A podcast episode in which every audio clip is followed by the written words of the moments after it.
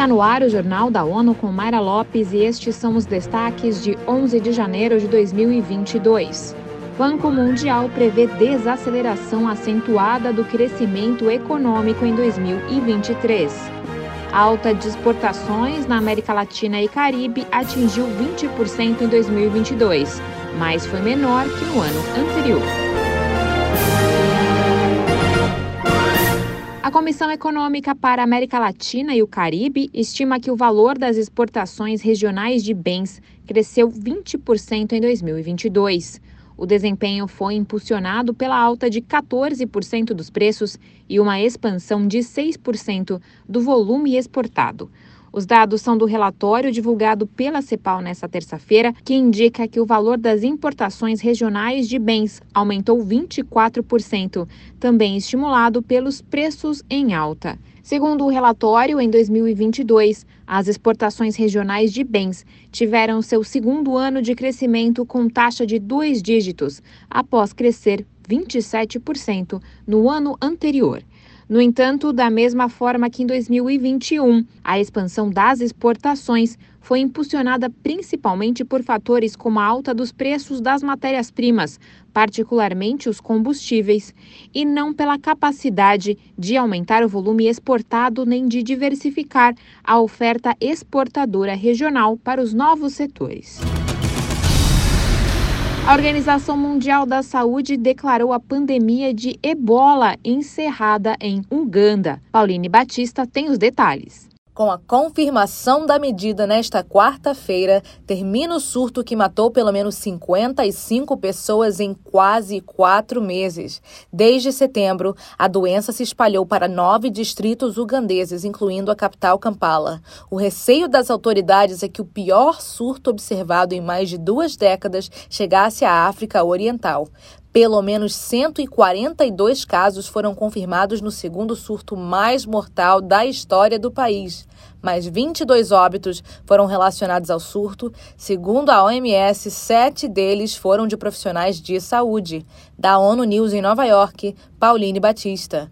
Pelos critérios da OMS, uma epidemia de ebola é considerada encerrada quando não há relato de qualquer caso confirmado ou provável por 42 dias o dobro do período de incubação de infecções.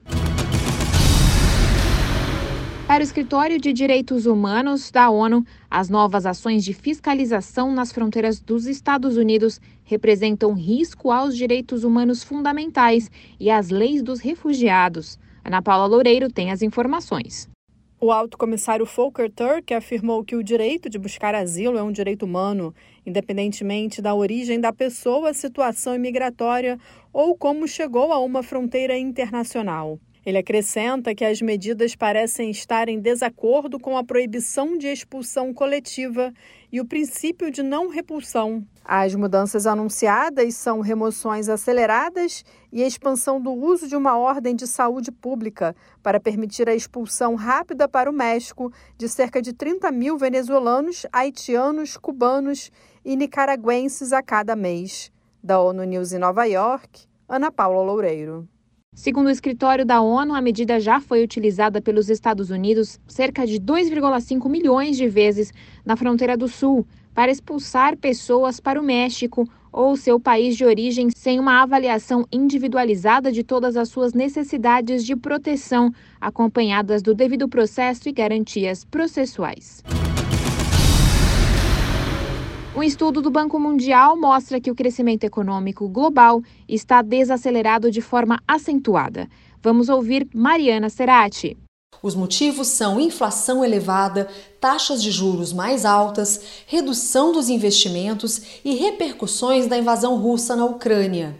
Segundo o relatório Perspectivas Econômicas Globais, qualquer novo acontecimento desfavorável, como o recrudescimento da pandemia de Covid-19, poderia levar a uma nova recessão mundial.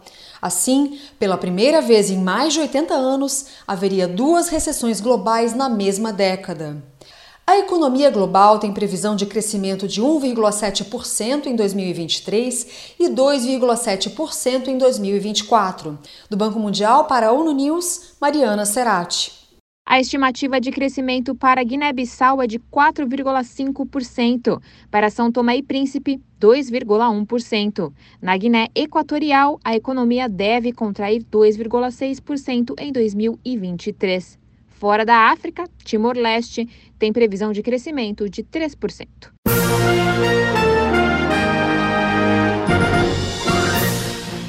Esse foi o Jornal da ONU. Confira mais detalhes sobre essas e outras notícias no site da ONU News Português e nas nossas redes sociais. Para nos seguir no Twitter, acesse arroba ONU News.